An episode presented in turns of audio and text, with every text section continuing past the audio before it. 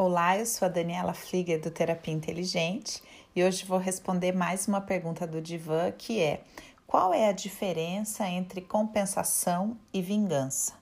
Compensação é um conceito da teoria de Bert Hellinger, muito utilizado na busca do equilíbrio entre, os, entre o casal, né? Quando há algum tipo de problema é, na, no relacionamento de casal, o Bert é, oferece o conceito da compensação como uma solução, ou seja, para que o casal volte a, uma, a um status de equilíbrio, é preciso que haja compensação.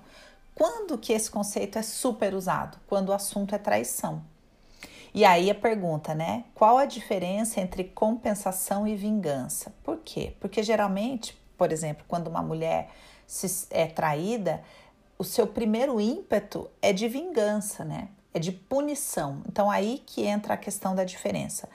A vingança, ela é uma punição, ela é uma ação para ferir e prejudicar o outro. Então o foco da vingança é o outro, é o sofrimento do outro, é fazer com que o outro sinta a mesma dor, a mesma perda que você sentiu quando é, vivenciou uma situação de dano.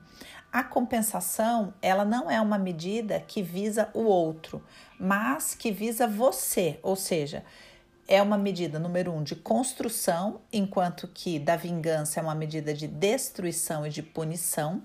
A medida da compensação é uma medida de construção e o objetivo é beneficiar a mim e não punir o outro. Isso pode custar um algo para o outro, isso pode ser desagradável para o outro, mas a grande questão é que esse não é o principal objetivo. O objetivo é que eu me sinta compensada pelo dano que eu sofri. Então, a, o objetivo é construir, não é punir. É, então, quando há uma medida de vingança, o objetivo é destruir. E quando há um, um objetivo de construção, a gente atua na compensação. Então, vou dar um exemplo de compensação.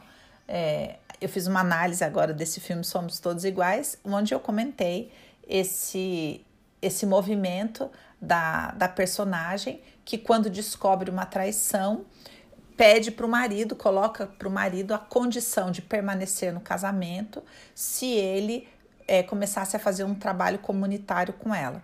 O objetivo era punir ele ou se, se vingar dele? Não, o objetivo era que ela conquistasse aquilo que ela tanto queria, que é que o marido estivesse no mesmo nível de consciência que ela. E esse trabalho comunitário, na visão dela, transformaria a consciência do marido e isso seria benéfico para o casamento.